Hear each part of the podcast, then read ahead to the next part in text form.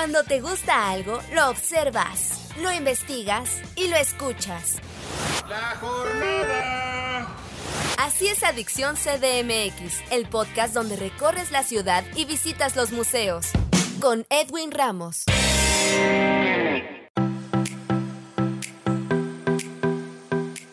¿Qué tal amigos? Los saluda Edwin Ramos, bienvenidos a un nuevo podcast de Adicción CDMX. En esta ocasión en entrevista nos acompaña la compositora mexicana Nur Slim, que presentará la ópera infantil Lucrecia y el canto de los dudasaurios en el Teatro de las Artes del Centro Nacional de las Artes. Nur, un gusto recibirte en los micrófonos de Adicción CDMX. ¿Cómo estás? Ay, muy bien, muy feliz de que podamos hacer funciones con todas las medidas necesarias para que todos se sientan seguros a un 30% de la capacidad del teatro, pero bueno, pues ya los niños han estado muy, muy castigados y creo que ya es hora de poquito, aunque sea poquitos. Oye, platícanos, ¿cómo concebiste la ópera infantil Lucrecia y el canto de los dudasaurios? Bueno, yo tengo un hijo de 5 años y para mí es muy importante que se acerque a otros tipos de música y no nada más como a lo que se escucha en la radio comercial o en la escuela que les enseñan también música muy rara. Y entonces me sentía con la obligación de cosas que yo había estudiado, que sigo estudiando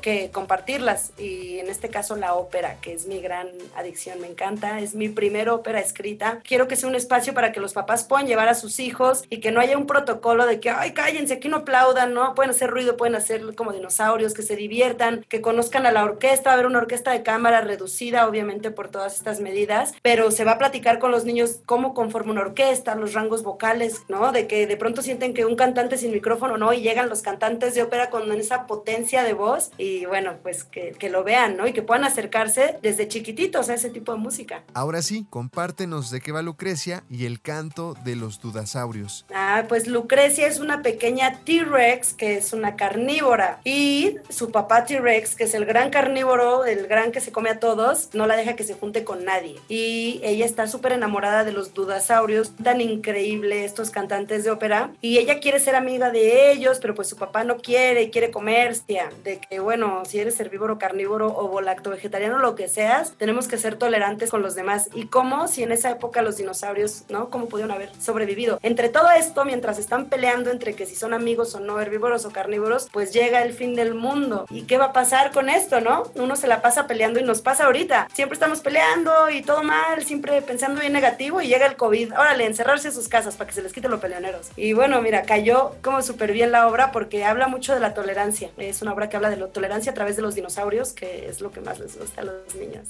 ¿Qué te ha dejado esta ópera? Ay, pues me da mucha emoción ver la participación de los niños. En un principio la obra quería ser interactiva, sin embargo ahorita no podemos dar material y es difícil todo lo que sea tocarse y material, ¿no? Entonces no va a ser interactiva. Esperemos que el año que entra ya se pueda hacer así. A mis alumnos los preparé y van a estar en el escenario y demás, ¿no? Lo que me deja de satisfacción es que es, es increíble poder trabajar con los niños para los niños, su creatividad que está al borde. Me da mucha emoción también con estos músicos con los que yo voy a trabajar. Son músicos con los que he hecho diferentes proyectos y yo pensaba, ¿se querrán vestir de dinosaurio? Digo, hicimos vestuarios, alguna persona me preguntó, ¿hay botargas? No, no hay botargas, no es ese tipo de espectáculo, ¿no? Hicimos nosotros los vestuarios muy sencillos, ¿no? Pero mucho para la imaginación de los niños y los músicos también se los quisieron poner y todo. Entonces me emociona que todo el equipo que conforma Lucrecia y el canto de los dudasaurios, pues es, es un equipo muy abierto, muy infantil y con muchas ganas de hacer música. Entonces eso me motiva, aunque ahorita tenemos muchas restricciones, vamos a gastar el doble de lo que teníamos que gastar por las medidas sanitarias, pero la emoción de regresar al escenario después de todo este año que ha sido difícil para el arte principalmente, es una emoción absoluta. Además de este proyecto, ¿qué más viene para Nur Slim en el futuro? Ay, pues viene de todo. Saqué un libro, un método, ahorita no lo tengo a la mano, pero es un método de